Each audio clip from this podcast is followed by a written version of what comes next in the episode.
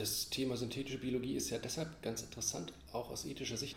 Äh, einmal natürlich äh, so im Hinblick auf rechtliche und politische, möglicherweise auch äh, ja, neue Regularien. Und da heißt das dann zunächst mal auch wirklich Einschätzung von Risiken. Gibt es ein neues Risikopotenzial? Also da trifft sich dann Ethik auch mit Technikfolgenabschätzung und man versucht sich zu überlegen, in welche Richtung kann sich denn das wohl so auf dem Gebiet von Anwendungen alles entwickeln, dieses Feld.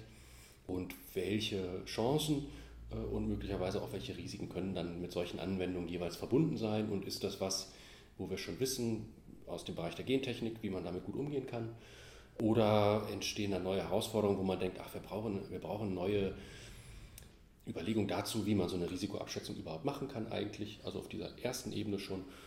Oder wir brauchen, ja, wir brauchen noch einschneidender, vielleicht neue Gesetze oder so etwas. Ja.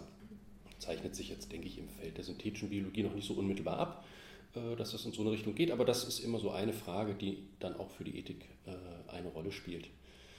Und dann ist das Zweite, und das ist auch was, was uns hier immer besonders interessiert, die Frage, zeichnen sich so Veränderungen ab auf so einer Ebene, die schwer so konkret zu fassen ist, die so ein bisschen allgemeiner ist. Also wie wird der Begriff des Lebens gefasst in der synthetischen Biologie? Oder als was verstehen sich die Wissenschaftler? Äh, in welcher Rolle sehen sie sich selber? Wenn sie jetzt auf eine vielleicht neue, vielleicht auch altbekannte Art und Weise mit Organismen umgehen? Gibt es da Veränderungen? Und dann ist immer so ein bisschen unklar noch, was folgt daraus so ganz konkret ethisch, ja, selbst wenn man da jetzt was feststellen könnte. Äh, aber das ist dann immer so eine zweite Frage und ich denke, die erste hat auch schon so eine eigene Berechtigung.